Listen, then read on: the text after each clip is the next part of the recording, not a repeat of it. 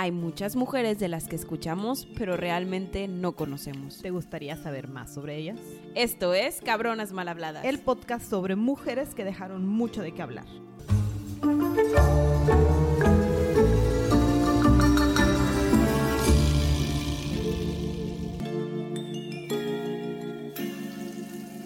Gaby. Sandy, ¿estás muy feliz con este capítulo? La verdad que sí. Esta cabrona mal hablada de la que vamos a hablar el día de hoy, soy su fan.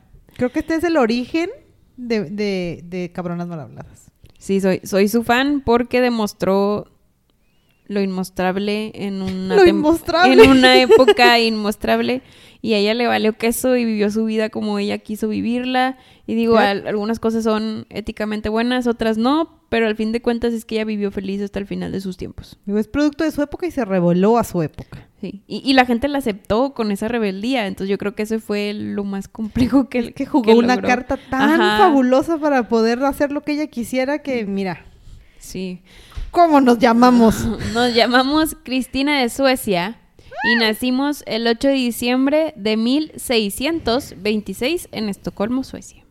Chan, chan, chan. ¿Quiénes son nuestros papás? Nos llamamos, ay Dios mío, perdóname, mis notas son un desorden. Ok, aquí está. Se llama Gustavo Adolfo II de Suecia, el rey de Suecia, este, evidentemente.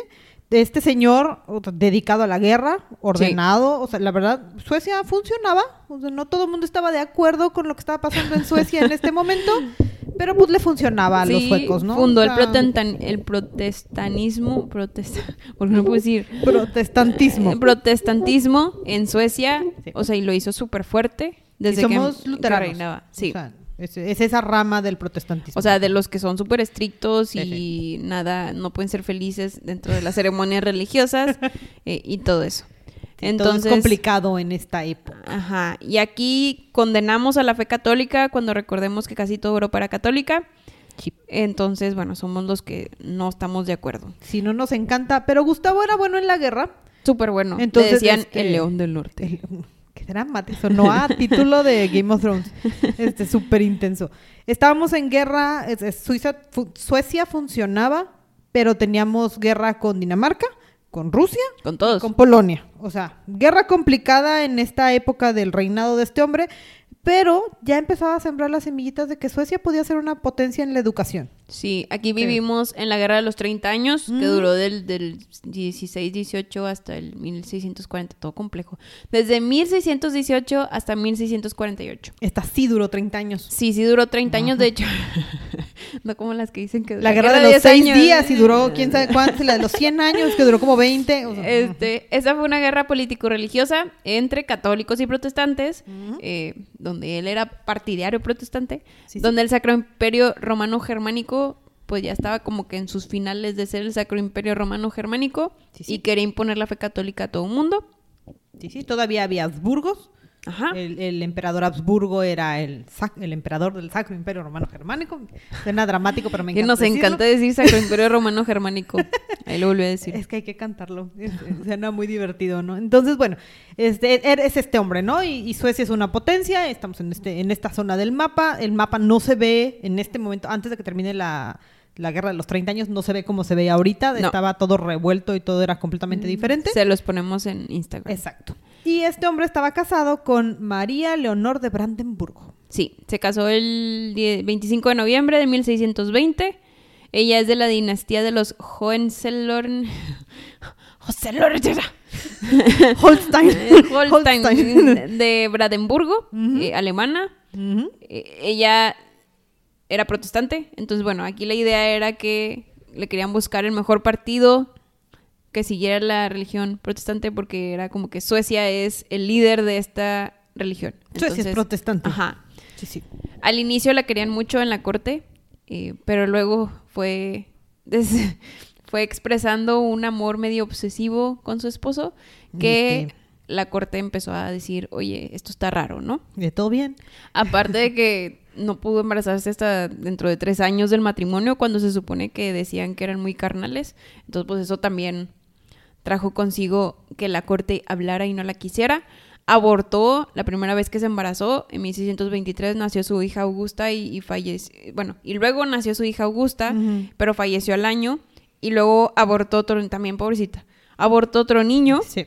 Y este era un hombre muerto. No. Y Dios. aquí es donde empezamos a ver a una reina María Leonor un poquito desesperada, ¿no? Que también pudo haber sido una medio depresión posparto desde el primer, desde el que falleció su primera Desde el hija. primero, porque además el, el antes de Cristina Augusta, el primero sí llegó a término, nada más que Ajá. nació muerto. Sí. Entonces, ese es todavía más complicado para ella. De, es el primero y no funciona. Y luego Cristina Augusta se le muere como a los 8 o 10 meses. Y luego el siguiente, ese sí es un aborto de, de menos meses. Entonces, ¿cómo le voy a hacer para darle un heredero a este pueblo? Sí, en- entonces aparte de la depresión posparto era el nerviosismo de me van a linchar aquí en este la país que no es presión mío. que sufrían las mujeres en esta época no está tan fácil. Sí. Pero por bueno. eso no la podemos criticar por lo que va a hacer después, pero bueno, véanlo con esa cara de que sufrió mucho a sus inicios. La salud mental es importante, Sí, súper importante. Por favor, vayan con un psicólogo si ustedes sienten algún tipo de... eh, Sí, pidamos ayuda. Sí, pidamos ayuda Pidamos cuando la necesitamos. En 1626 dio a luz a Cristina, ahora sí. Como dije. Criaturas, tenemos hijos, pero, pero, dejemos, contemos esta historia como estábamos embarazadas. ¿Quieres que te lo diga en cuento? Te lo Sí, digo sí, cuento. vamos a hacer un cuento. Entonces, Ok. mira, eh, teníamos una María Leonor embarazada. En una mañana de, de diciembre, fría, porque estamos en Suecia, lleno de nieve y a menos 20 grados centígrados, nace un niño. ¡Tan heredero! Eso fue lo que pensaron primero. Todo el mundo estaba extasiado por la presencia de, de- por la presencia, por el nacimiento de un príncipe, un delfín masculino que iba a tomar la corona de su padre Gustavo, el rey guerrero. Los eslavos tenemos heredero. Vamos a hacer todo es felicidad, alegría. Y entonces, Las nodrizas fueron y le dijeron a Gustavo, tienes un hijo varón, al fin tenemos un heredero. fiesta. Lo cual duró cinco segundos porque a los cinco segundos las nodrizas vieron que no era un varón, ¿Qué? que era una joven princesa. ¿Qué? Sandy, disculpa. Solo que un poco grande. Así le dijeron, ¿eh? No es que yo lo estoy diciendo. Grande, fea y velluda. ¿Qué? Nodriza, disculpa. ¿Qué pasó? Ajá. Total. Esta María, imagínense, estaba toda emocionada porque le habían dicho que había tenido un varón. Y a los cinco segundos le dicen, ay, ups. eh, juju". es como cuando dieron la noticia de los Óscares mal. Ándale, así fue. Entonces fue un de que, ups, no, disculpa, es una niña. Y aparte dice, ¿cómo? Yo tan hermosa y mi hija salió toda fea y velluda. Entonces, bueno, así es como ella la visualizaría el resto de su vida.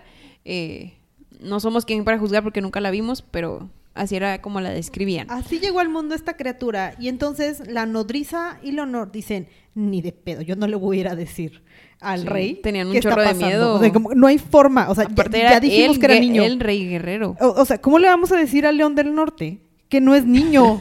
O sea, no va a pasar. Entonces, idea brillante. Nodriza de la esquina, la nodriza practicante dijo, yo tengo una idea. ¿Y si mandamos a su hermana? Entonces, así no se va a enojar. Entonces mandan a Catalina Ay, la tía favorita. a la, a la- la tía buena onda a decirle al papá, este, hermano, ¿qué crees? tu príncipe es princesa.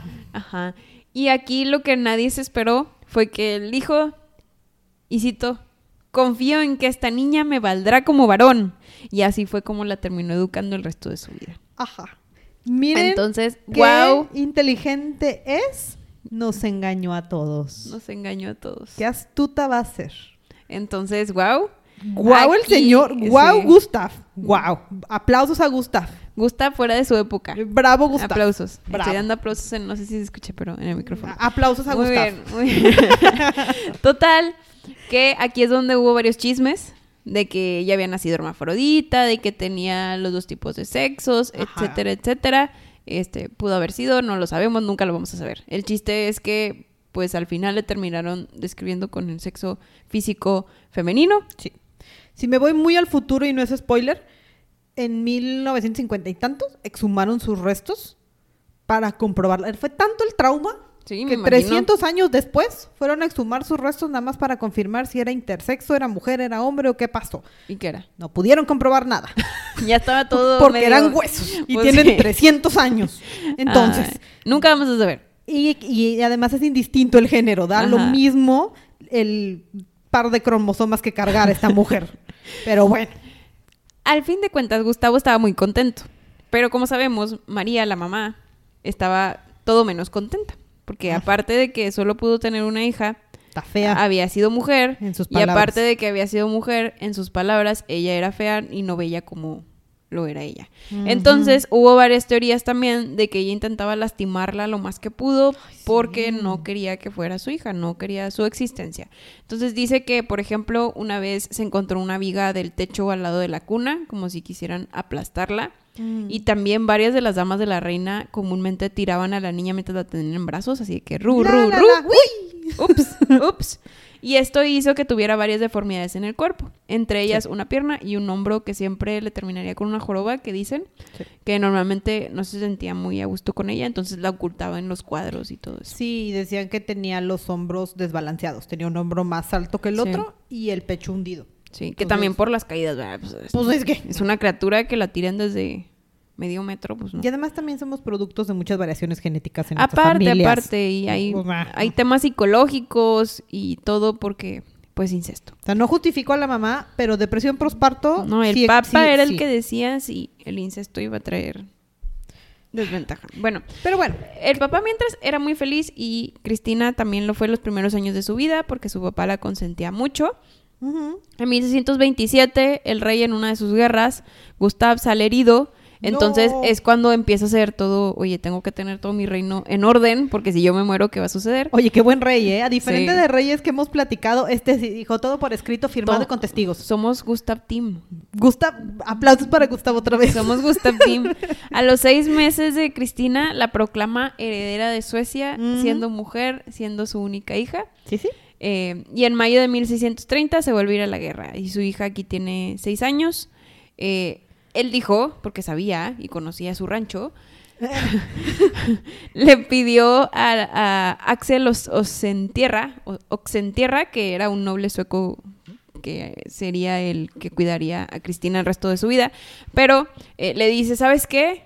Cuida de mi hija, me voy a ir a la guerra, Manténla alejada de mi esposa, o sea, que no la eduque, que no la toque, que no le diga no la nada vea. porque la conocemos. Ajá. Este, y educa a mi hija como si fuera el varón, porque va a ser la futura, como si fuera un varón, porque va a ser la futura reina de Suecia. Sí, o sea, tal cual es, edúcala como príncipe. O sea, Sí. ella, ella es legalmente mi heredero y edúcala como príncipe. Ajá. Si no se me fueron los artículos y No, los sí, pronombres, los tal cual así lo pidió porque lo tenían que educar como niño.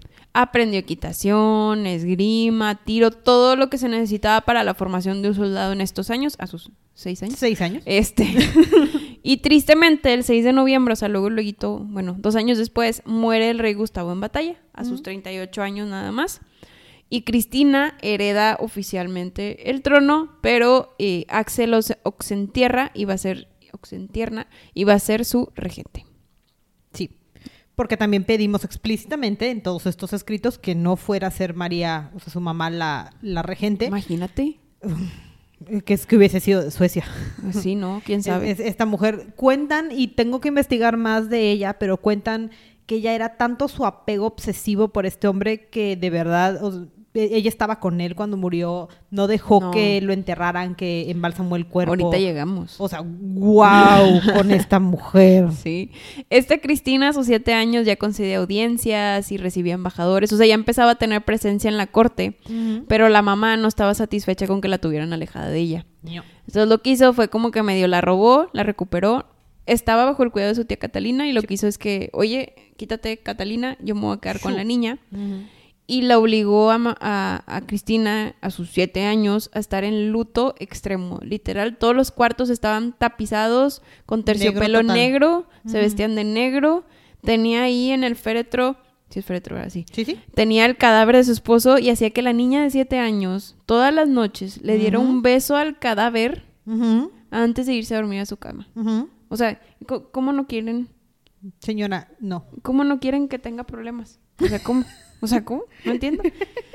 Era una niña. Total, que se enteraron y que estaba y haciendo... La tía Catalina dijo, ah, no hay Se forma. enteraron y ah, le quitaron a María el cadáver de su esposo y se lo llevaron ahora sí a la capilla donde tenía que ser Sí. sepultado. Nada más le dejaron el corazón. Ajá. Dicen que María también hizo maltrato físico y psicológico a Cristina. A María le encantaba tener bufones. Dentro de su corte.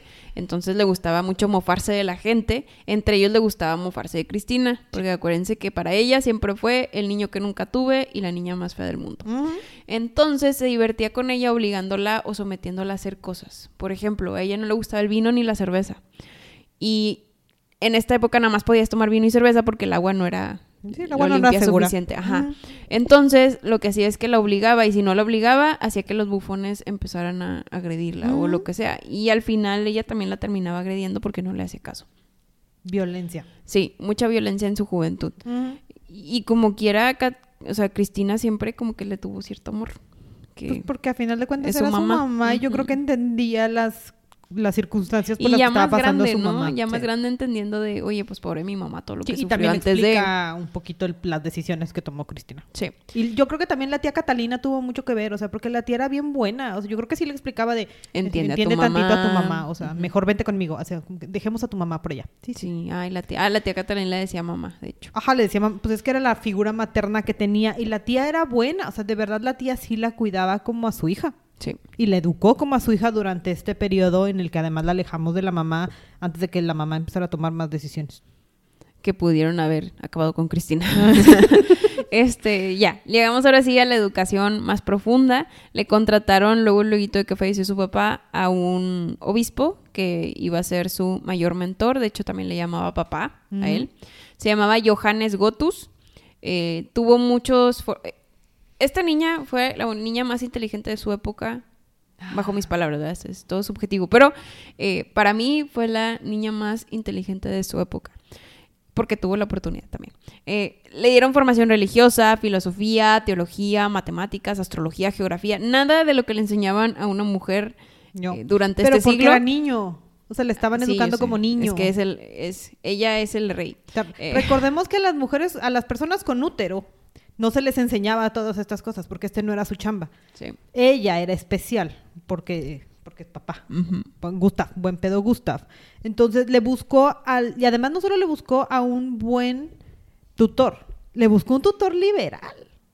O sea, porque este hombre era de ideas bastante libres, abiertas y fluidas. Y no solo le enseñó todo esto, le enseñó como de, puede haber sincretismo, mira, los pro- no tenemos que pelear entre cristianos. Sí. Podemos ser compañeritos, podemos ser ecuménicos y podemos llevarnos bien. Y es donde ella siempre llevó el tema de, oye, porque no puede haber paz religiosa. Ah, ¿Por qué tenemos que pelearnos durante en una 30 guerra años? de 30 años por saber si nos hacemos católicos o, o, lo que católicos. No entiendo. Y, y se va a ver durante toda su vida, que siempre fue muy liberal. Y gran parte es lo que le enseñó este señor. Ella siempre fue muy estudiosa. Trabajaba, de hecho, do- trabaja, no, estudiaba 12 horas al día. Yo creo que nomás comía, dormía y volvía a estudiar. Sí, desde esta época empieza su rutina estricta de despertar a las 5 de la mañana y estudiar todo el día y volver a dormir bien, bien tarde. Además de la lista de materias que ya mencionaste, hay que agregarle el hecho de que a estas alturas de su vida ya hablaba latín, francés, alemán, holandés y sueco. Sí. Y luego aprendió hebreo y español. Eh, griego e italiano. Italiano. Ya por sus propios medios. Es que era de esas personas. Yo también tengo una amiga que es buenísima con los Se, se le dan los idiomas. O sea, de la nada empieza, ah, sí, ya soy, ya soy segundo en alemán. Y yo, ¿cómo? Empezaste hace cinco Empezaste meses. ayer. Y yo, ah, es que me metí un curso intensivo. Y yo, ¿cómo? ¡Qué padre! ¡Qué buena onda! Sofi, si me escuchas, saludos. Muy, muy padre que... O sea, es, una habilidad, es una habilidad. Sí, sí, es una habilidad. tener. Ok. Ujú. Este, querían separar a Cristina de su mamá. Entonces, entre sus 10 y 13 años dejó de verla en absoluto. No la vio, de hecho, hasta su coronación ya Sí. después. Eh, Oxentierra dijo, o sea, su regente dijo, solo la puedes visitar a tu hija tres semanas al año, lo cual no sé si pasó o no, pero pues dicen que no la vio hasta su coronación. No creo, porque la mamá se fue a Dinamarca. como que, Sí, me de largo. hecho, ah, ese sí se me olvidó, aquí está. Comenzaba a caer esta María Leonor eh, bajo la influencia de, de Dinamarca, danesa, bajo la influencia danesa. Mm. La quería, ella lo que quería era casar a Cristina con uno de los príncipes danés. daneses, Ujú. pero en este entonces Dinamarca era enemigo de Suecia. Sí. Eh, y pues no queríamos eso. Entonces No. Oxentierra se puso más estricto y dijo adiós, quítate, vete. Eh, la habían aislado ahí mismo en Suecia. Eh, para este entonces, en lo que está aislada, muere nuestra tía favorita Catalina. Ay, sí. Y Cristina entra en una de- depresión y también desconfiaba mucho de su mamá. Entonces, lo que hizo su mamá fue que dijo, yo no puedo estar aquí encerrada, no me van a decir qué hacer. ¡ah!". ¡Dinamarca! Entonces, en 1640 se viste de campesina y escapa con una dama del castillo, agarra una lancha y se va a Dinamarca. Cristina siempre le echó, o sea, se echó la culpa a ella y a su regente, a Axel Oxentierra. Oxe- no sé si lo estoy diciendo bien, pero bueno, Oxenstierra, eh, de, oye, por tu culpa mi mamá se alejó de mí, por tu culpa mi mamá se fue. Entonces, bueno, pues es también Cristina, disculpa, era, parte mejor. de, sí, es parte de... Sí. Pero bueno, para estas alturas, mientras su mamá se iba y nos cambiaban la institutriz cada cierto tiempo para que no tuviera ningún tipo de apego con ninguna otra persona, Que eso también fue lo malo, o sea, que esperaban si tampoco le estás dando se le andaban rotando amor, personas. nada más le estás dando, o sea, nada más le estás cultivando la mente con pura enseñanza, pero no le estás dando esa relación carnal. Sí, pero acuérdate que aquí no es importante. En esta época Por no eso importa el tenían, amor. por eso tenían reyes como los tenían. Sí, el amor no importa en esta época, no necesitas este sentimientos de maternidad ni paternidad. No. Está bien educada. Listo. Porque a los 12 ya, ya aprendemos de política. Ah, claro. Aparte, ella es súper inteligente. Siempre hacía las preguntas correctas. Ah, claro, esa es cosa importante. Era muy preguntona, muy- era un ser muy curioso. Entonces, para los 14 ya teníamos actividades de gobierno. Porque recordemos que en esta época la mayoría de edad es como los 16. ya cuando empiezas a poder tomar decisiones. Entonces, Pero lo padre es que no podía tomar el trono hasta los 18. hasta los 18. Ajá. Pero podía participar ya en podía cosas. participar y empezar a tomar decisiones y levantar la mano. Y pues porque curiosos ya empezábamos a decir cosas. Para los 16, ahora sí ya teníamos un equipo y un consejo y ya empezábamos a decir cosas y ahora sí, ya tenemos 18 y somos un ser súper educado. Pareciera la ilustración. Sí, de hecho, el 17 de diciembre de 1644, a sus 18 años, ahora sí ocupa el trono. Todavía no la coronan, No. pero ya ocupa el trono y Oxenstierra, que era su regente, empieza a salirse un poquito. Entonces, Sí. prácticamente aquí podemos decir que ya empezó ella Sí, a gobernar. Era muy intensa y caía normalmente en excesos. Sí. Guardémonos con eso, porque literal vivía 360 a su trabajo. Era Sí. workaholic, más no poder. Sí. Dormíamos como 3 o 4 horas al día. Sí, por hicimos, sí. hicimos cosas buenas, entre ellas lo que nos enseñó nuestro tutor, de Ujú. oye, no nos tenemos que pelear, lo que hace que en 1648 firmen la paz de Westfalia, ujú. que pone fin a la guerra de los 30 años. Ella Sí. dice, no nos tenemos que pelear por religión, tú lo tuyo, yo lo mío, como debe de ser. cada quien por su lado. No nos llevamos bien con los otros países, pero mínimo ya no nos estamos peleando por quién es la fe. En- después de este tratado, ahora sí la geografía de Europa empieza a parecerse un poquito más a lo que conocemos ahorita, ya empieza a hacer un poquito más de sentido. Este, ella se supone, o lo que alcancé a escuchar o leer y lo lejos que llegó mi investigación es que buena parte de ese tratado lo escribió ella Sí. y definió y convenció a todo el mundo. Y aquí es donde empezó también a poner sus ideas en la mesa. O sea, donde ya empezó a exigir que se le hiciera caso como, como reina de Suecia. Ujú. Y, y desafiaba a, Oxen- a Oxenstierra que, se- que quería seguir con la guerra, etcétera, etcétera, ¿no? Porque tenían este, mentalidades muy reservadas. Varios años después, en 1650, ahora sí la coronan a sus 24 años. Eh, el pueblo le encantaba esta princesa, esta reina, perdón, le encantaba. Porque aparte les daba muchas cosas al pueblo. Por ejemplo, decían que las... Bien de película, pero pues supongo que sí lo hacían, porque aquí dice... Este, en las fuentes ponían vino, entonces pues la gente podía tomar vino ilimitado, etcétera, etcétera.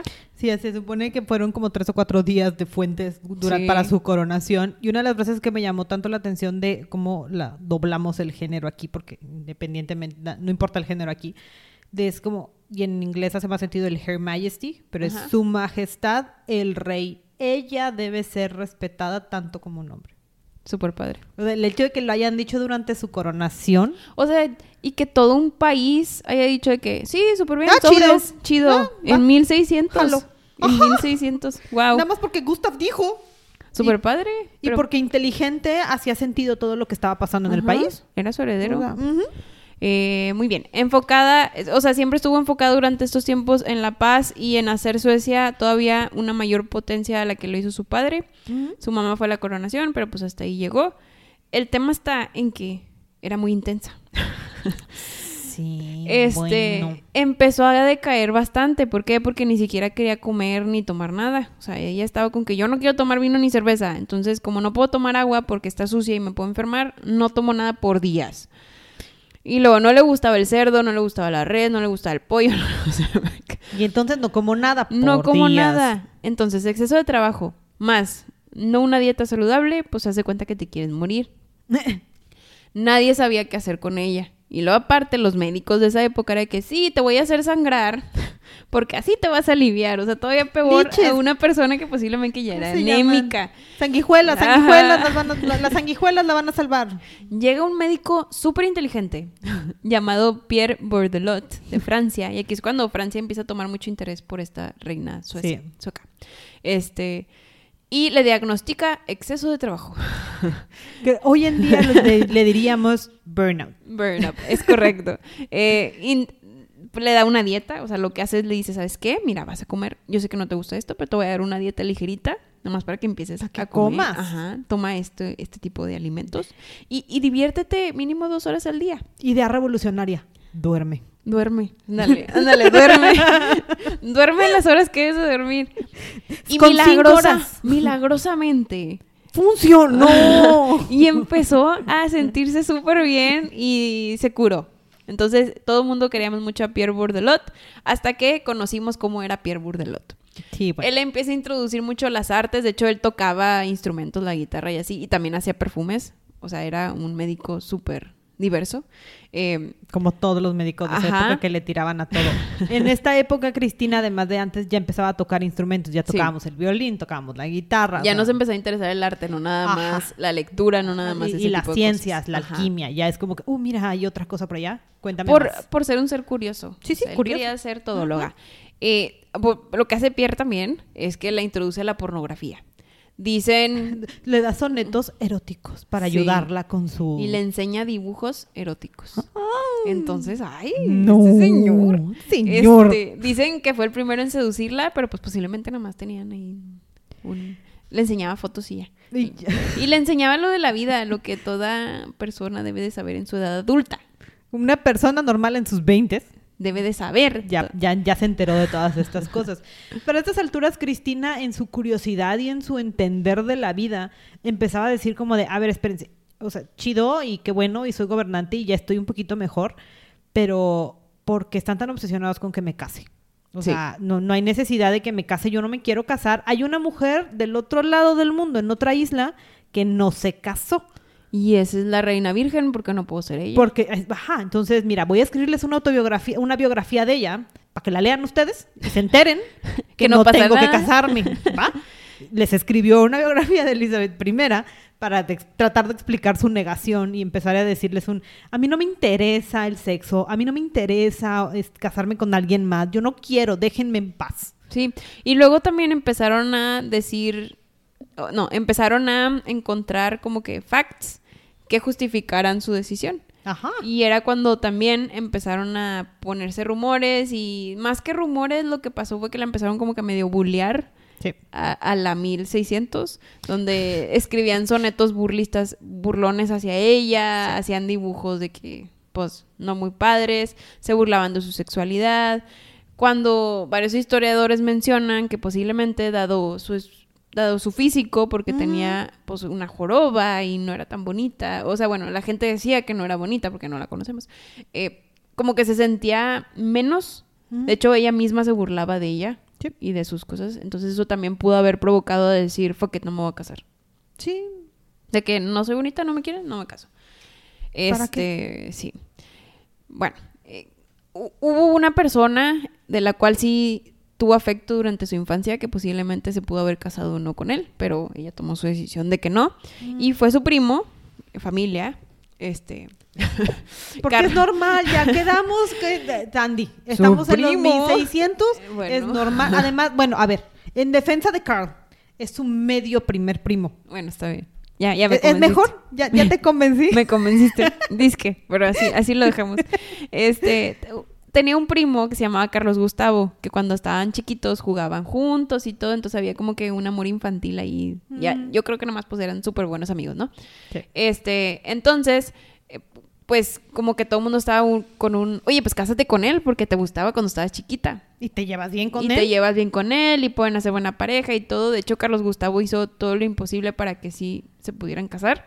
Eh, fue a la guerra, demostró su fidelidad ante la corona, hizo todo. eh, pero pues la reina le dijo, jajaja, no, primo, ¿cómo? ¿Cómo, ¿Cómo casar No, contigo? primo, no. ¿Cómo Y entonces, idea revolucionaria. ¿Se acuerdan del libro que les escribí de, de- de la de la otra isla?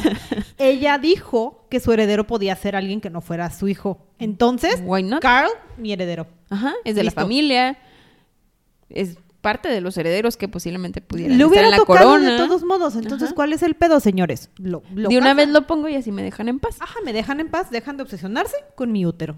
Y así Carlos pues fue feliz y contento y nada más siguió siendo amigo de su prima. Eh, esta, esta Cristina confiaba mucho en Carlos, de hecho. O sea, llegó un Sí. punto donde dijo, él está listo para gobernar, que ahorita vamos a llegar. Y sí lo involucraba y, y los empezó a usar es a tema, él y sí. a Adolf, creo que se llamaba el hermano, Sí. para alejarse de, de Axel, o sea, del, del regente. Como que, mira, ¿saben qué? Él nos cae mal, él no está funcionando, shu, shu, shu. Sí, tiene Vengan ustedes, mentalidad. Vengan, primos. Sí, sí, ayúdenme a gobernar. Sí. Que ella es muy inteligente porque en parte los estaba preparando para que Claro. gobernaran más o menos como ella quería que fuera Suecia. Súper bien. A sus 25 años ya era súper famosa por toda Europa. Francia está obsesionado con ella por ser esta mujer súper fuera, súper fuera de la regla. Yo Aparte de que acuérdense que Francia siempre fue esta potencia curiosa en general. Fue un país curioso que quiere siempre ser súper trending topic y todo ese tipo de cosas. Entonces, Cristina era trending topic. Eh, Cristina era la definición de no vamos a, no voy a hacer lo que la norma Que quiera. aquí es donde te imaginas, ¿no? De que hubiera sido Cristina si hubiera vivido Hoy. Hoy. Cuando o lo sea, ya me la imagino en movimiento feminista de que ahí enfrente, de que La primera de la ¡Sí! marcha. No contra quién sabe qué, y no contra quién sabe qué. Totalmente hubiera pasado. Sí. Eh, em, un embajador de Francia que estaba ahí en Suecia llamado Chanut la describía y están padres las descripciones. Sí. Super resistencia física, similar a la de un varón. Cabalga por 10 horas seguidas y no se cansa ni se queja. Duerme en cualquier sitio en el cual se quede y no le importa. No le interesa ni su aspecto físico ni, ni o sea, ni arreglarse, pero sí le importa su inteligencia. O sea, duerme solo 5 horas y habla como un soldado raso ruso. O sea, súper mal. Habla, blasfema mucho, usando Ajá. palabras rimbombantes. Sí, eh, eh, o sea, es muy grosera, pues. Ajá. Es, es tan mal hablada como, Pero como porque, un marinero. Porque ahí, ahí estaba ella, pues, la educaron en ese ambiente, ¿verdad? Pues porque para ella era lo normal y poder hablar con cualquier persona de sus súbditos era pues normal, ¿no? Para estas alturas también ella empezó a darse cuenta que las damitas de su corte dedicaban mucho tiempo a el cabello y el vestido y me cambio y me visto y ella dijo, ¿saben qué? No ni madres. Y, y fue también donde empieza, que luego ella misma se contradice. Pero aquí al inicio, como que no, no, le- tiene un hate contra las mujeres. Es que como para que no yo no sé si es contra las mujeres o contra el, La sociedad. la sociedad, las que cosas que le imponen a las mujeres. Sí, de Entonces, acuerdo. ¿Por qué tengo que usar un vestidote para andar por la vida si puedo andar en pantalones? Él anda en pantalones, ¿por qué yo no puedo andar en pantalones? Entonces, Y, digo, Cristina se ponía pantalones. empezó a usarlos, exacto. O sea, es como de, bueno, pues, no me importa, soy la reina, no me puedes Ajá. decir que no, voy a usar lo que yo quiera. Y lo padre es que en un inicio pudo haber causado controversia, pero luego fue todos de que, ah, pues sí, pues, ah, pues usa así es la reina. si quieres. o sea, la, la reina se viste cómoda y, y tiene vello facial y cosas le pasan. Pues, ok, bueno. durante- También, ¿quién le va a decir a la reina, reina, se puede quitar el bigote? Pues no, ¿verdad? O sea, a, la, a la hoguera. a, a la hoguera porque la reina tiene bigote. X, o sea, era uno, era, estaba más preocupada por poder aprender griego que por depilarse. Sí, de acuerdo. Ay, qué cosas. Y luego, aquí también es cuando empezaba a mostrar interés por tanto hombres como mujeres y por eso se le detona con bisexualidad. Ujú. Detona no, se le, se le conoce o se escribe que era bisexual. Sí. Eh, varios de ellos fue, por ejemplo, había un conde que se llamaba Conde Magnus Gabriel, que se supone era su favorito y decían que tenía un romance, pero luego lo casó con la hermana de su primo Carlos Gustavo. Y luego tuvo a, a una, un romance con Eva Spear. Eva Spear era una noble que fue parte de la corte y De las corte. damas. La conocía como la Bella Condesa. Este fue, yo creo, el primer y más grande amor de ella, más Sí. por las cartas que le escribía súper ardientes acá de... súper ardientes. Aprendió, aprendió Soneto bien. erótico.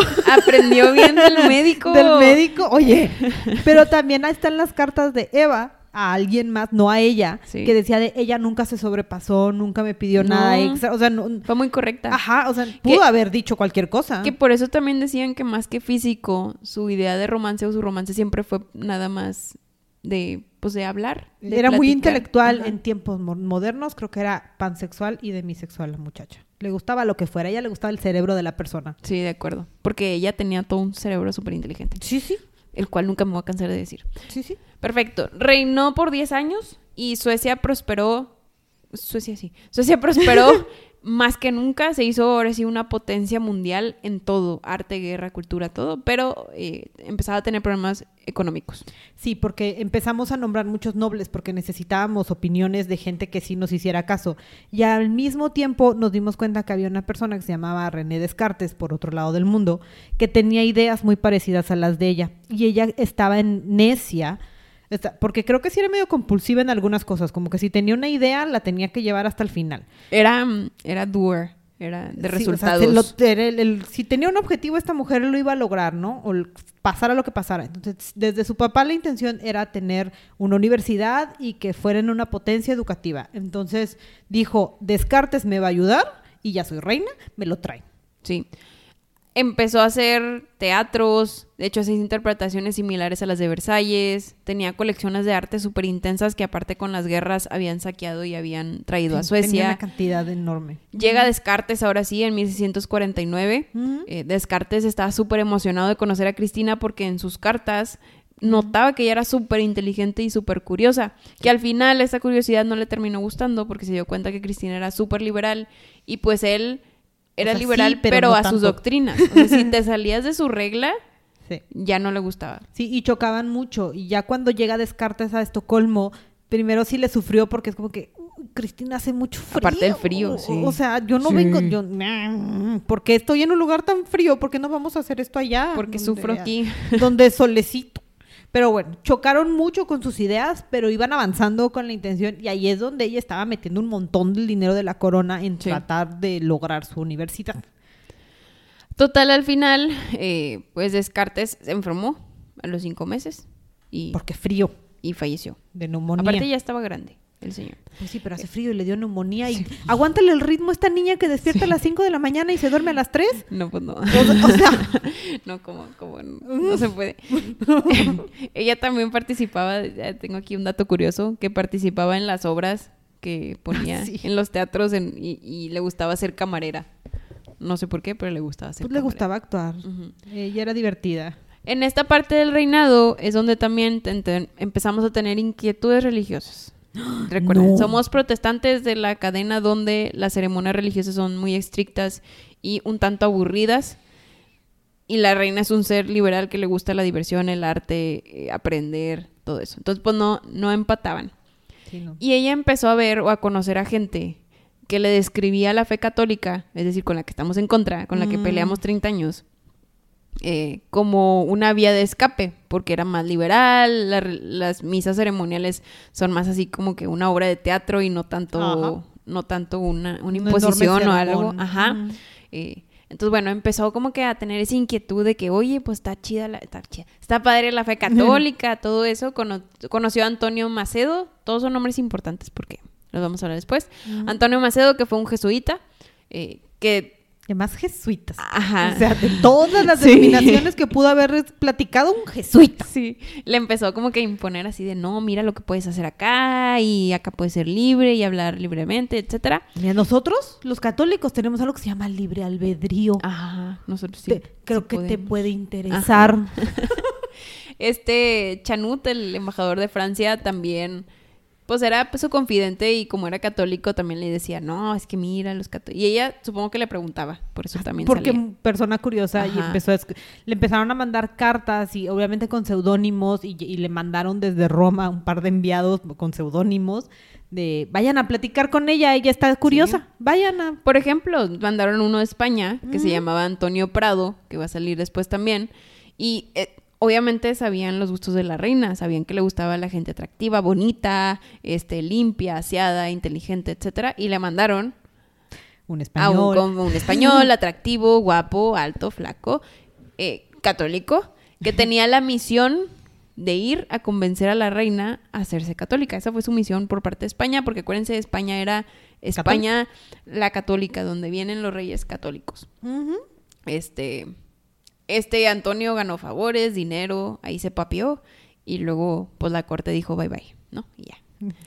Bueno, gracias, este, no me, no me la distraigas. Sí. Tiene que trabajar. Dada esta inquietud y dado que como que ya se había aburrido, yo siento que ya se había aburrido de gobernar, dijo, ay ya, hasta aquí es donde lo puedo hacer, mis conocimientos ya se limitan aquí, como que ya no hay retos, así, me voy a cambiar de trabajo. Así siento La que lo vio. mejor analogía del mundo. O sea, me voy a cambiar de trabajo, toda una millennial, es que... Es que era y estoy- millennial. Estoy, generalizando, pero toda una millennial o centennial. Me voy a cambiar de trabajo porque ya me aburrí, eh, quiero aprender cosas nuevas. Y es cuando el 7 de agosto de 1651 anuncia que tiene interés de abdicar. ¿Qué? La corte fue. No, a ver, espérate. Cristina, disculpa. No hay forma. Es, esto no va a pasar. De hecho, hay una donde dicen, no está aquí, pero lo leí, este, no está aquí en mis notas, no están viendo ustedes, pero ahí se lo mostré. Ella movió su hojita. Eh, donde dicen que parte de la corona estaban preguntándole, de, pero es que ¿por qué quieres abdicar? ¿Por qué todo? Porque deja tú, aunado a que los está dejando en bancarrota, la verdad es que hizo Por muchas tu cosas. Sí, hizo muchas cosas como que Sí. para crearlos potencia, entonces medio, pues sí la querían. Eh, entonces que los de la corte le dijeron, reina, damos, No. vendemos nuestras tierras, no pasa nada, pero pagamos tu deuda, pero no te vayas. Entonces dicen que Cristina lloró mucho y se tuvo que salir de la corte, pero pues ella había tomado una decisión. Sí. Y como, como Cristina es una persona de resultados, dijo, yo ya me impuse que voy a abdicar. Sí. Y eso hizo tres años después, el 6 de junio de 1654. Sí. ¿Católica? Abdicamos, ya nos habíamos convertido en... A en- escondidas. a escondidas. Ahora sí que desde en nuestra casa y con nuestros amiguitos, el que eventualmente se va a hacer papa, Chigui, ya le habíamos dicho de, ok, chido, sí, ya, ya soy católica. Ya soy católica. Ya, Sí, pero ya, shh, así, shh. no, no- le vamos a decir a primero. nadie. Eh. Deja abdico y ya luego este, nos hacemos bien católicos. Y entonces ahora sí, ¿qué creen? Ya no soy su reina, oficialmente. En- Pero tenemos a Carlos, que ya es todo un señor, ya sabe cómo tratar un gobierno. Oye, dejó un plan de sucesión y lo entrenó. Todo, es que te digo, ella Sí, súper sí. inteligente. No sé si en algún punto dijo, me voy a aburrir aquí. este, y tengo que preparar a mi primo para que siga adelante con el país, pero pensó en todo. Lo pensó de toda la vida. Sí, sí, sí. Eh, total, que a Cristina le habían contratado este Carlos toda una comitiva para irla a despedir de Suecia. Y ella dijo, no, no, no. Nada de lujos. Yo agarro mi carro, mi carro. Yo agarro mi caballo, que es el carro de ahorita. Yo agarro mi caballo y me voy directo a la frontera. Entonces, bueno, Carlos y su séquito la siguieron como que para despedirla. Carlos, de hecho, antes de que pasara la frontera, le dice, cásate conmigo, no te vayas. Así te quedas. Así te quedas. Por Sí. favor, cásate conmigo. Y él dijo, ay, primo. Primo. ¿Cómo, ¿Cómo? me voy a casar contigo, ¿Cómo, primo? Cris? Sí, de hecho, otro de los actos intensos que dijeron durante la ceremonia de la de descoronación, si es que así se llama, que ella se tuvo que quitar su propia corona porque nadie, No se, nadie, nadie se la quiso quitar. Entonces fue así como, "Eh, ahí está su corona, a la porra. Y aparte hay unos chismes que dicen, unos chismes, porque sí, no todos dicen eso. Este, que, que la, cuando falleció, la enterraron con su Con su corona. corona. Mm, Como que sí, siempre fuiste reina. Y sí. Pues es que Suecia sí la quería. Pero bueno, teníamos que cruzar porque teníamos un objetivo. Ella quería llegar a los Países Bajos porque pues, era como que la zona en la que creía que podía funcionar. Oye, pero se fue a todas partes aquí. Eh, Sí. Teníamos un objetivo inicial, Ser libres. ser libres. Entonces, pero para ser libres, el camino a la libertad cruzaba Dinamarca. y, y, pues ya, ya dijimos que nosotros y los daneses no nos llevamos muy bien. Entonces, solución. Primo, ¿me prestas unos pantalones? Literal. Nos vestimos de hombre, nos trepamos a nuestro caballo Y somos el conde Dona. y cruzamos en Conde. En, en modo conde. Me encanta la idea de cómo dobla el género. Esta mujer es como que ahorita tengo que ser reina, ok. Ahorita tengo que ser conde, bueno. Y lo hace durante toda su vida. El género para ella era indistinto. Y es que ah, yo sigo con que, wow, que la gente era de que sí, adelante. O sea, es que había muchos otros que nada más por decir de que, ay, me puedo poner pantalón, ya, hoguera, te mato, te ahorco. Privilegios, amiga, privilegios. Naciste de una, vienes de una casa real, eres inteligente, tienes un montón de dinero. Yo creo que es Privilegio. lo inteligente. Digo, yo sé que el privilegio es parte de, pero había nobles que también por cualquier cosita los... Pues sí, pero eran nobles mal acomodados. Esta es una Bueno, reina de un, bien. de un reino bastante poderoso. Ya me convenciste. y es amiga del papa. Ya me convenciste, sí, de acuerdo. O sea, y el Papa sabía las relaciones que tenía cuando él estaba en contra y era que, no, sí, pero eres una reina y si yo, y si yo hago notar a toda Europa que la reina protestante, líder de la potencia protestante en Suecia, se hizo católica, es que el catolicismo es lo mejor del mundo. La reina protestante abdicó para tomar la verdadera fe que es el catolicismo. Esa bandera pesa más que todas tu- Sí, tus pantalones y las mujeres con las que quieras dormir. Wow. O, o sea, Bueno, de Suecia, regresándonos. Está en Suecia, sale, ¿no? Carlos le propone matrimonio, dice que no, está No. haciendo un leve recap. Después nos vamos a Hamburgo. ¿Mm? Hamburgo. Ahí se aloja en el castillo de Diego Teixeira, que era judío portugués. Eh, tiene un amorío con su sobrina, Raquel. la Casual. cara de Sandy cuando le dijo que tenía un enamorado con su prima Raquel. Pues sí. Casual. O sea, con la sobrina de Diego. O sea, imagínate, te invito a mi casa y te descontrolas, descontrolas el changarro. Descontrola el changarro. Pues oye, por eso se fue. Está bien padre, está bien padre lo que, digo, lo encontré en dos, en con dos historiadores, pero dice, a Raquel obviamente le dijeron de que, eh, ¿tú qué onda? ¿Qué te pasa? O sea, viene la reina y te dejas luego, luego sonsocar por las ideas, ideologías y todo. y luego dice Raquel, los actos practicados con la soberana no son honor, no, son más honor que vergüenza. Tómale. Ya te apagué porque es la soberana. La donde dices- soberana. donde dices del privilegio. todo. Privilegio, pues sí. Si fuera la niña que está cuidando en la cocina, pues ahí sí no. Sí. Pero es la soberana. Es la soberana. Ah. Ahí es un honor. Es un honor. Wow. Soberana sin reino, pero soberana. Pero soberana. Hija del rey guerrero León Gustav. De León del Norte. Total, en Hamburgo le tuvieron mucha paciencia. Aquí vamos a ver que mucha gente le tuvo que tener mucha paciencia porque lo que sucedió con Cristina fue que se le salió de la mano lo liberal. Entonces era tan liberal que ya literal no le... Que también es donde dices que fregón que pudo hacer lo que ella quiso sin que le importara lo que pensara la gente.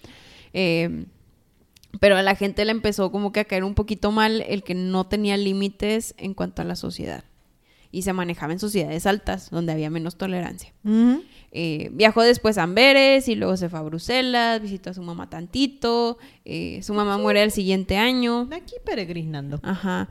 Después ya se queda en Bruselas formalmente y, y en Navidad es cuando ya habla el Alejandro Séptimo. 5, 6, 7. sí, sí. Alejandro VII Papa y le dice, ok, puedes venir a Roma, pero haz público tu conversión al catolicismo. Te digo, ahí es cuando mm, cambió. O sea, ahora sí que ofreció su moneda. Porque en todo este camino, ahora sí que en todo este peregrinar por las ciudades y conocer el mundo y ser muy libre, Suecia todavía le pasaba su mesada. Sí, ah, porque acordó que iba a abdicar, pero que tenía que recibir una mesa de Sí, Suecia. sí. O sea, ella seguía recibiendo su chequecito y entonces, pues, felicidad y alegría, ¿no? Yo puedo peregrinar por el mundo y no pasa nada. O sea, su pensión. Sí, sí. Su pensión vitalicia de presidente. Ahorita, el tener que decirle al Papa, va, jalo, me voy a convertir públicamente, es renunciar a su pensión vitalicia. Entonces, ya no me va a mantener Suecia, me pero- va a mantener Roma. Pero el primo Carlos es bien bueno. O sea, sí, pero, pero pues es que hay que mover los hilos. güey. Acuérdate que además de ser muy inteligentes, políticas y liberales, somos, somos medio manipuladores. Sí, de acuerdo. Entonces sí sabemos Tenía la mover, habilidad, Cristina. sabemos negociar y poder mover los Pues nego- hilos. negoció no casarse. Eh, negoció no casarse y Ajá. tener un heredero diferente. Entonces le dijo al Papa, jalo, me voy a bautizar, pero yo no me bautizo en cualquier lado. Entonces se bautizó en San Pedro. Aquí en pleno Vaticano. Wow. Y su padrino era el emperador del Sacro Imperio Romano Germánico. Doble wow. o sea, ya e- ella en, en pobre, ¿no? Así como que yo no voy a hacer un acto tan rebelde nada más, porque sí. Entonces ahora sí, oficialmente nos llamamos Cristina Alexandra, el día de su bautizo, este, con un papa como bautizador O sea, imagínate que te bautice el Papa en San Pedro. en San Pedro. O Deja sea, tú el Papa en San en Pedro. San Pedro. con un emperador como padrino. O, o sea, y la fiesta fue, ahora sí, vean todos, como dijimos, la reina, la ex reina luterana que se cambió a la fe correcta. Ya agarró su marketing el papa de Y ahora sí. somos la única fe. Pero el papa no conoce a Cristina. Sí, bueno. Lo veía como un tecnicismo de marketing, pero en su mente era un, ok, va a entrar el catolicismo y se va a aplacar. O sea, va a seguir las normas del catolicismo. Claro. No. Claro, que hizo todo lo que el papa pensaba, pero lo opuesto.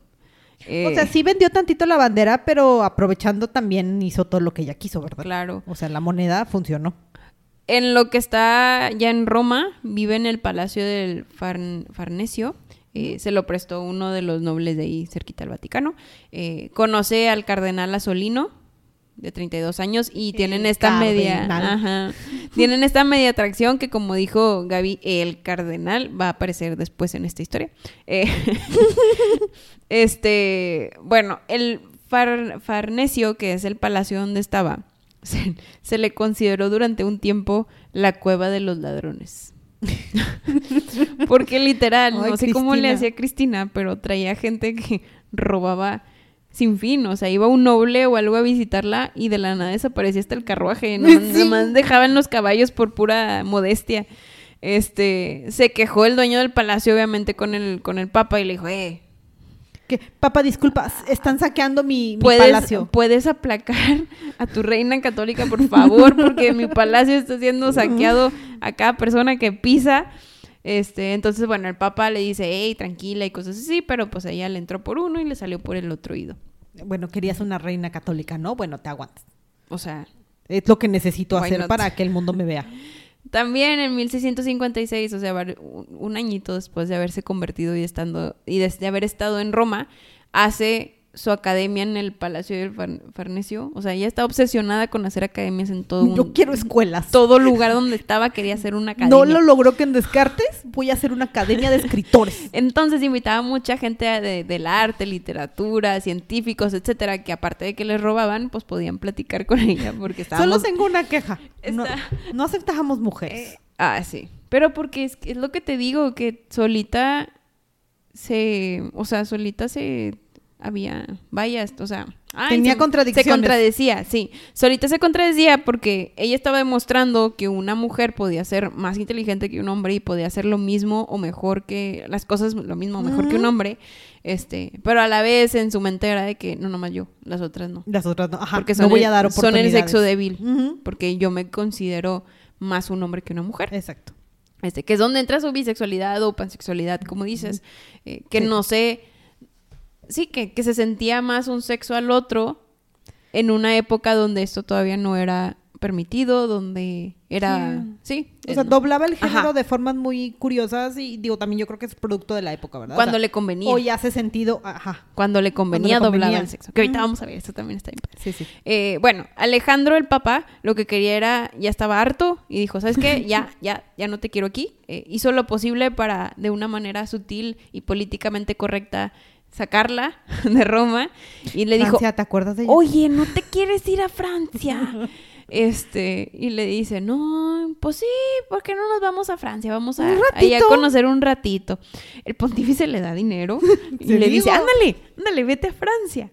Este, como Francia sentía mucha curiosidad por ella, Luis, no me acuerdo qué número, dijo un, claro, yo la quiero. 14, 14. 14, bienvenida. Hay 10 como 16. Entonces, sí, este Luis dijo un, bienvenida, adelante, bienvenida a Francia, haz lo que quieras en Francia. Este, pase usted. una cosa que hizo en Francia y un escándalo. Escándalo. Este, es que en un lago estaba una marquesa y se estaba bañando en privacidad. Cristina. Y va y se baña, la mar estaba así desnuda, ¿no? Y llega ella con, con unos nobles y la empieza a acusar y le dice de que, oye, es que tú eres hermosa y la empieza a tocar y dicen que la quiere besar y la marquesa dice que, quítate, ¿qué estás haciendo? Entonces, pues eso no fue muy buen visto. Eh, Sí, bueno. No, no dijimos que fuera perfecta. Pero, Curiosa, pero no perfecta. pero fue muy inteligente para mover sus cartas. Este, bueno, entonces llega con Luis, Luis sentía mucha curiosidad, este, ella tenía muchas ganas todavía de gobernar, como que ya le había entrado otra vez la espinita de quiero... Se aburrió de su trabajo de influencer. Ajá, de influencer. de influencer católico y dijo, bueno, puedo, puedo ser este gobernante otra vez. Y Luis le dijo, mira, tengo tierras en Nápoles y las quiero de regreso. Pues, tú las consigues, ¿no? Ajá. Y aquí es donde conoce al cardenal de Mazarino, que es también uno de los líderes junto con Luis de, pues, de regresar a tener Nápoles. Eh, Mazarino se empezó a hartar porque, porque, Porque pues Cristina. Cristina es de resultados, entonces bien intensa, ella quería ya tener a Nápoles en sus manos porque en su mente ella iba a poder hacer Nápoles una potencia mundial como lo hizo con Suecia. Eh, entonces Mazarino le dijo, sí, sí, mira, mira, mira, ya, cuando lo obtengamos, yo te voy a coronar reina, ya mira, vamos a firmar un papelito donde tú vas a ser la heredera de Nápoles, pero eh, ya que te, ya que fallezcas, lo va a tomar el rey de Francia. Ah, muy bien, sí, todo perfecto. Entonces la mantuvo contenta un ratito. Pero luego se enteraron que los españoles, eh, pues, pues sabían que ella quería Nápoles. Porque alguien le estaba diciendo a los Ajá, españoles. tenemos un traidor. Chismoso. Y Chanut, el embajador, que era su confidente, le dice, hey, no, pues es que se enteró Nápoles y ya se agüitó todo, ya no vas a ser reina de Nápoles. Este, y, y supo que uno de sus favoritos, el marqués Mondalesco, fue el culpable. No, el marqués. Y, y lo que sucedió fue que, pues, sin pedirle permiso a nadie, como ella era una soberana con poder, lo mandó matar, pero con mucha crueldad. Estaba muy enojada. Eh, estaba muy enojada. O sea, dicen que también lo... ay, hubo uno que leí que dice, no, sí, y le cortó los brazos y colgó su cabeza y lo hizo sufrir. y el- No, no, ya me imagino. Y luego con las máquinas de ese entonces que te estiraban le creo. hasta que se te rompían los huesos. y- La Cristina escogió la violencia, pues. O sea, se fue por el peor camino que pudo haber elegido. Y todavía más peor fue que ella mandó sobre el rey, porque ella hizo lo que quiso con la justicia. Entonces Luis aquí ya no le gustó. Aparte de que ya medio la estaba tolerando, ya no la quería y más que... Está, está bien, nomás y porque además eres luego andas asesinando gente nada más porque sí. Entonces, como impuso justicia sobre Luis, ahora sí pues dijo, ¿sabes qué? Ya no puedes estar aquí, regrésate a Roma, eh, yo ya no te quiero, te odio. Papá, no la quieres. Ajá. Y en el 1658, bien poquitos años después, o sea, duró como dos años. Dos ahí, años. eh, se regresó a Roma. Y, y Alejandro pues no estaba tan contento porque, oye, acabas de asesinar a un marqués y eres católica y eso no cubre contra El los manda- mandamiento Ajá, dice. Hiciste un pecado capital casi casi. A Solino, si se acuerdan, que fue el que habíamos conocido, se empezó a llevar muy bien con ella otra vez. Sí, sí. Y él medio ayudó a que la relación entre Alejandro y Roma con Cristina fuera un poquito más útil. Al final, este, pues, pues así. Todo fue más útil. No, ya no sé qué decir ahí. Eh, Pues es eh, que se- ya- ah, limaron las perezas. O sea, como que, mira, pórtate bien un ratito. sí, ándale. Te van a seguir manteniendo, nada más bájale tantito. Y pues bien obediente, se calmó unos cuantos meses en lo... Yo creo que estaba pensando cuál era el siguiente paso. Ella estaba pensando en que todavía quería gobernar un país. Ajá. Entonces, ¿Cuál es mi siguiente chamba? quería, estaba pensando, "Mm, ¿debería tener la corona de Pomerania? O, "Mm, ¿debería regresar a Suecia? Y fue cuando en 1660 Carlos Gustavo, su primo, fallece. No. Y dicen que fue por alcohólico. Es nada más un dato curioso, pero fallece. Y su hijo Carlos XI, porque era el décimo de Suecia, este, tenía solo cinco años y, y era un, un ente muy enfermizo. Entonces no sabían si iba a lograr sobrevivir y Cristina dijo, de aquí soy, me regreso a Suecia porque yo sí estoy bien saludable. Yo puedo ser reina. Yo, puedo ya fui volver a ser reina. Sí, yo, yo puedo. Idea revolucionaria. Ajá. Pero literal llega e impone cosas. Sí, llegó a decir, ahora yo soy la reina. Y yo puedo ser casi casi que la regente de esta criatura. Nada más que crezca, lo dejo y ya. Y le dijeron, sí, reina, disculpe, usted es católica. Sí. No, Aquí y luego no se puede. llegó y dijo, ¿y mi misa? ¿Dónde está mi ¿Dónde misa? está mi Yo misa?" quiero festejar mi misa. Cuando, aquí la incredulidad, porque cuando iba a las misas en Roma, lo único que hacía era burlarse de la ceremonia. O sea, ¿para qué quieres misa si te vas a ir a burlar en la misa? Pero Pero porque somos un ser dramático. Sí, ella quería imponer su ideal. Sí, entonces yo ya llegué y quiero mi misa y quiero a mi cruz y, y quiero que ahora Suecia sea católica en lo que el niño cumple 18. Total, que Suecia obviamente no la dejó y Ah. le hizo firmar un poder donde renunciaba absolutamente a la corona. ¿Y mi trabajo? Ajá. Y entonces, bye. Ya, se quedó Carlitos, hijo, eh, con su regente. Regresa a Roma en el 61, un año después. eh, la sacan. va a Hamburgo. eh, y ahí empieza como que a tranquilizarse. Y es cuando también empieza en sus círculos a decir, oye, ¿y ¿por qué no tenemos tolerancia religiosa? ¿Por qué me quieren sacar de todos lados porque soy católica o no, o soy, o soy protestante o cosas por el estilo? Análisis personal. Sí. ¿Por qué nadie me quiere? Literal. El Papa Alejandro muere, cede el Papa Clemente y en el 68, eh, pues ella regresa a Italia. Y ya. ¿A pasarla bien otra Ajá. vez? Vuelve a intentar tomar Polonia, porque why not, yo quiero regir Polonia, porque el rey había abdicado y dijo, ah, ocupan una reina, pues yo voy para allá, Eh, pero pues no sucedió. Ay, Después, su sobrino Carlos Onceavo ah, ya es mayor de edad. Este, le asigna una pensión para que ella deje de, de- de estar molestando. Por- Deja de tratar de conquistar algún lugar. Ten dinero. este, y ahora sí, esta es la primera vez que Ay, esta Cristina no se tiene que preocupar por el dinero. Ni por quedar bien con nadie, ya tenemos Ajá. lana. Y ya no tengo que ser reina de ningún lado. Eh, ¿Cuál fue el papa? En esta- a estas alturas creo que ya la habían denominado así. Hay un papa que dice, es, ella es una reina sin reino, una católica sin fe y una mujer sin vergüenza. sí, Y es como que, o sea, sí. sí, pero no. O sea, creo que es una, una definición bastante extraña, pero muy realista Es de, que de esta mujer. Ella vive en contradicciones. Eternas, o sea, para Ah. estas alturas ya había leído el Islam, el, Sí. el Corán, o sea, Y porque no lo, no lo dijimos, creo que se nos olvidó decir. Pero cuando quería abdicar, ella dijo, es que soy mujer, no tengo la capacidad para poder gobernar. Cuando ya había gobernado exitosamente por 10 años. y había usado la bandera de yo sí puedo Ajá. y no me voy a casar nunca. Entonces, O sea, bueno, no- siempre no sé. vivió en discrepancias. esta. Empieza a hacer este tipo de cosas curiosas y ya con la edad empieza a hacerlas todavía más. Pero para estas alturas ya empezábamos a volvernos más intensos en el teatro por aquí, teatro por allá, academia por aquí, eh, orquestas, artistas. Hacía lo que fuera. O sea, dice, hoy tengo ganas de hacer un teatro. Y hace un teatro. Ajá. Hoy tengo ganas de hacer una escuela, pero ya no de arte ni de ciencias, sino de manualidades. Ya sabes, ese lugar. O De hecho, dicen que cuando estuvo en Roma y muy en contra de la idea del Papa, cuando necesitaba dinero antes de que nos dieran nuestra pensión, fue como de, "Mm, yo sé de alquimia, puedo poner un taller de alquimia. Ok.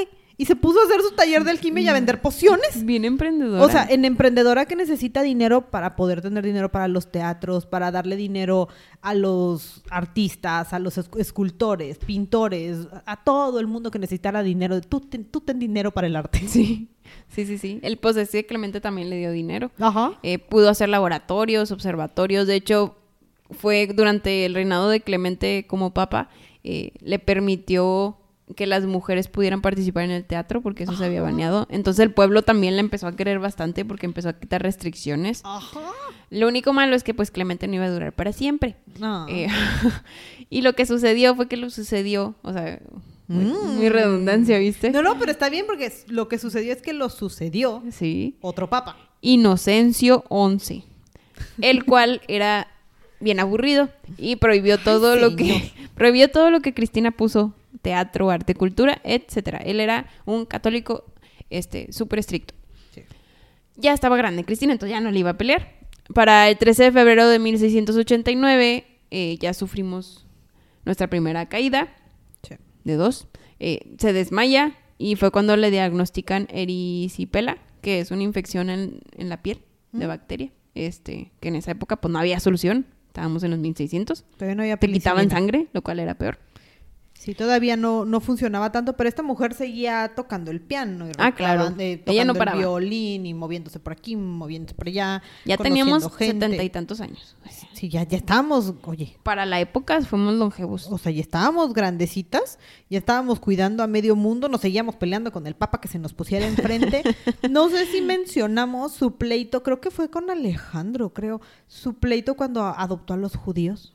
Ah, no lo dije. No, No, no lo dije. adoptamos a los judíos de Roma porque ¿Se acuerdan que siempre hemos mencionado, o si han escuchado, escuchen otros de nuestros capítulos, siempre mencionamos que los judíos han pasado por cosas complicadas? Súper complejas. Entonces, Pobrecitos. creo que esta es la primera mujer de la que he leído que dijo, los judíos me caen bien, la libertad de credo es importante. O sea, porque siempre lo presionó, porque ella lo sintió cuando fue a Suecia. Respetemos las fes, no pasa nada.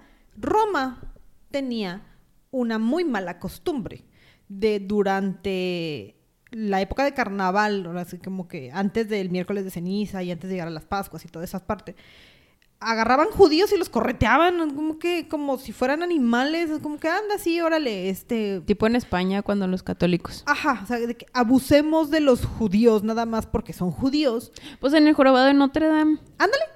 A- En el jorobado en la película eh, bufaban a los judíos. Exacto, a- de- justamente eh, algo así es la, la idea de, de durante estas fechas de carnaval, pero era violencia, o Sí. sea, y burlarse de ellos y ella en su libertad de credo y en este tema que yo creo que desde... Aparte que ella fue bulleada. eh, Exacto, o sea, yo creo que ella entendía muy bien el hecho de por qué tenemos que tratar así a la gente. Entonces, en estos palacios que le prestaban, este, creo que ya era el de Corsini, el que ahora se llama de Corsini en esta época, que dijo, ¿saben qué, señores judíos? Yo los adopto. Mandó un comunicado de anuncio parroquial. Yo voy a adoptar a todos los judíos, mis puertas están abiertas durante épocas de carnaval, vengan a mi casa. Aquí nadie los va a tocar, no pasa nada. Y ya adoptando judíos para que no les pasara nada durante carnaval. Se echó su round con el papa de y a mí no me tocan a los, a los judíos O sea- y firmó Regina. Guau. Sí. Qué buena En- onda. en- ahora sí que en Novariuda dijo, a mí no me van a tocar a los judíos porque libertad de credo. Adoptamos Qué judíos. padre. Sí, sí. Pero luego llegó Inocencio y todo se acabó. Eh, Ah, bueno, no se podía hacer tener todo en la vida, ¿ok? Este, total, eh, cayó con la erisipela.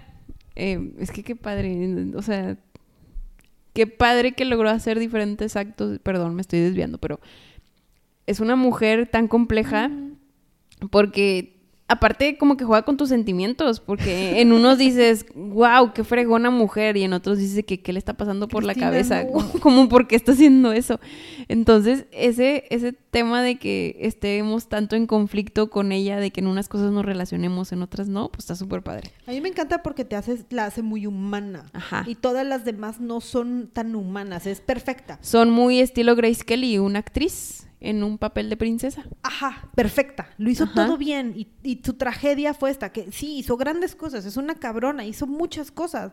Pero ella, se- ella se parece a mí. Ella, ella pudo haber sido Se yo. equivoca, piensa igual, intenta manipular a la gente para salirse con la suya. Ajá. Todo, todo. Y, y se enoja y se frustra con su trabajo. se y- contradice, Ajá. se... Es humana. Es, es un ser más en el mundo. O sea, imagínate, aparte es de que un... No, si ya me aburrí, ya no quiero gobernar, quiero hacer otra cosa. Y luego, ah, ya me aburrí de hacer esta cosa, ahora quiero volver a gobernar.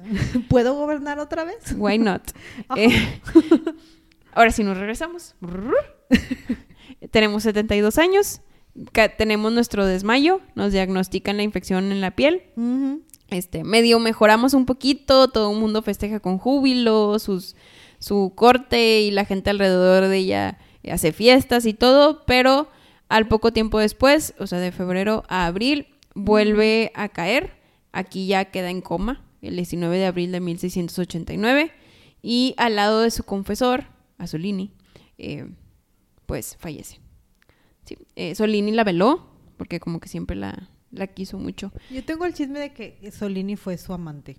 O sea, Sí. sí, que de Dicen que verdad sí fue su amante. su amante y que fue parte muy importante de, de darle tanto lujo y su Sí, conexión con el Papa. Y al inicio fue amante, amante literal de carne y hueso. Mm. Pero ya después, cuando volvió a regresar a Roma, ya que estaba más grande, pues ya no, o sea, la vio y dicen que ya no la veía con ojos de lujuria o de amor, sino ya era más de respeto y de amor carnal, digo fraterno, o sea, de, de hermanos, de, hermanos. amigos, de quién sabe qué. Entonces, pues bueno, él la veló tristemente. Le hicieron un funeral y los restos están en la Basílica de San Pedro, Esto en el fabuloso. Vaticano. Esta mujer pidió un funeral sencillo. Ella quería nada más entiérrame. Sí. En tierra santa, o sea, en, en tierra de consagrada, que de, de verdad sea un cementerio católico, pero entiérrame sencillito. El Papa dijo, no, ni madres.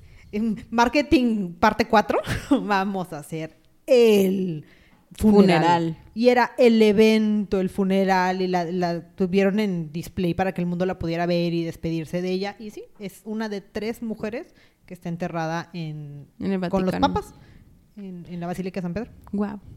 Wow. O sea, Sí. no solo fue bautizada en el Vaticano. Sigue ahí. Fue sepultada en el Vaticano. Y sigue ahí. O sea, na- nadie la ha movido. En el epítafo de su de su tumba, ella la escribió. Está súper padre. Lo voy a citar.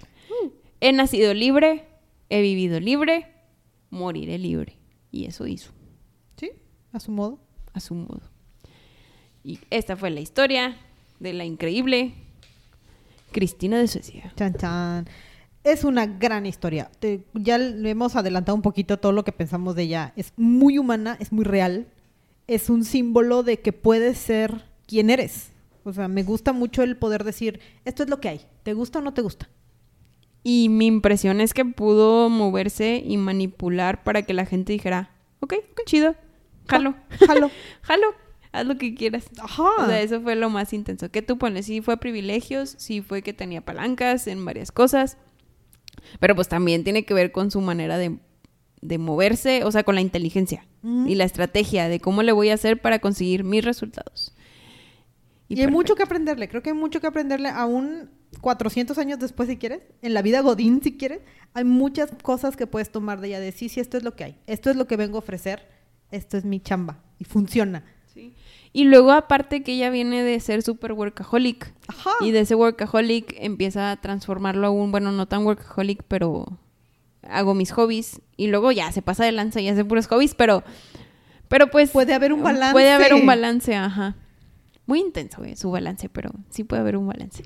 Digo, hay que sacarle la parte buena, ¿verdad? Estaba en los 1600. Esta mujer no sabía de todas esas cosas. Sí. Este, Nuestra psicóloga estaría orgullosa de nosotras. Hablamos de balance con el trabajo. Y, y aquí los dejamos con este episodio. Esperamos les haya gustado. Y por favor, escúchenos a la próxima. Bye. Si quieres escuchar algo en especial, contáctanos en nuestras redes sociales. En Instagram como cabronasmalhabladas-podcast o por correo en cabronasmalhabladas.gmail.com.